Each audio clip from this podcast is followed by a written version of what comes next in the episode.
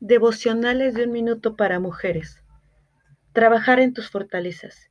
Él mismo constituyó a unos apóstoles, a otros profetas, a otros evangelistas y a otros pastores y maestros, a fin de capacitar al pueblo de Dios para la obra de servicio, para edificar el cuerpo de Cristo.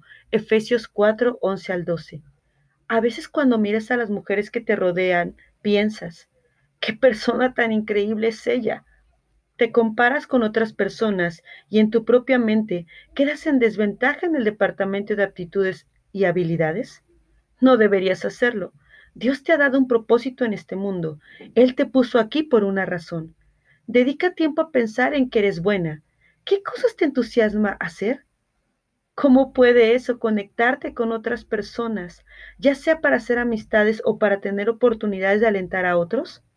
Empieza a trabajar con tus fortalezas y pídele a Dios que desarrolle tus aptitudes y que te use en trabajos de servicio. Medita por un momento y cierra tus ojos.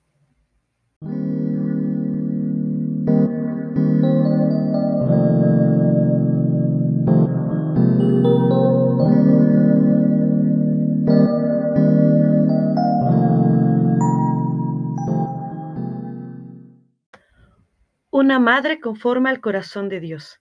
Que tu luz brille. ¿Quieres que tus hijos amen a Dios con todo su corazón? Hay algo que puedes hacer al respecto. Ora y dale prioridad a ese anhelo por tus hijos en tu lista de oración. Luego, sé diligente demostrando con tu vida ese amor de Dios.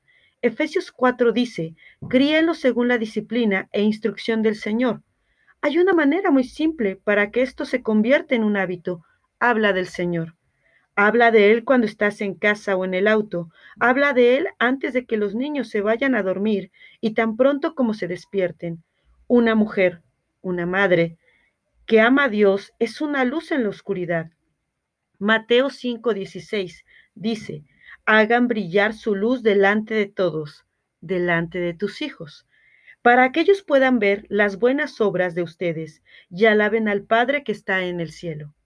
Querido Padre, que mis labios canten alabanzas, eleven peticiones y hablen sin cesar de tu misericordia.